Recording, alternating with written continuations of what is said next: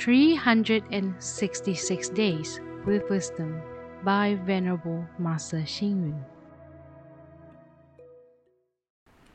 October 16th. A drinking session is joyful without forcing.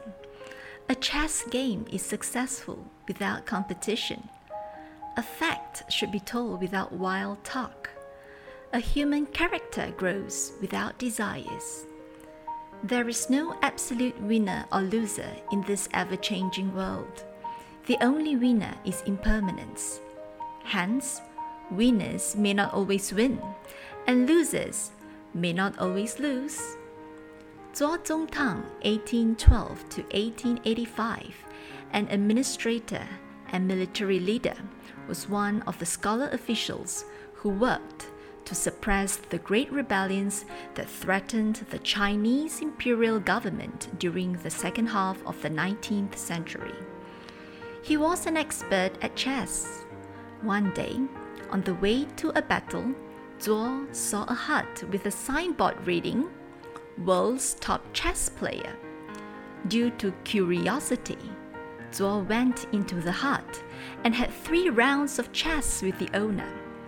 The owner lost all the games. Before Zuo left, he told the owner, I think you should remove your signboard as the world's top chess player. When Zuo returned from battle, they passed by the same hut. Zuo saw the signboard was still hanging at the roof of the hut and was angry. He played another three rounds with the owner again. However, this time, Zuo was defeated totally. Zuo asked the owner what had happened.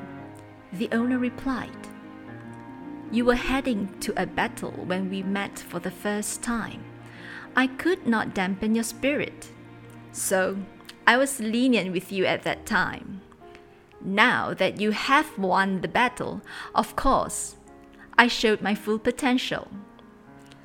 A person who understands clearly the importance between winning and losing is the real winner. Read, reflect, and act.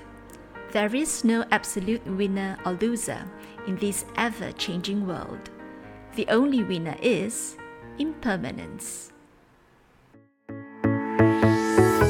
Please tune in, same time tomorrow as we meet on air.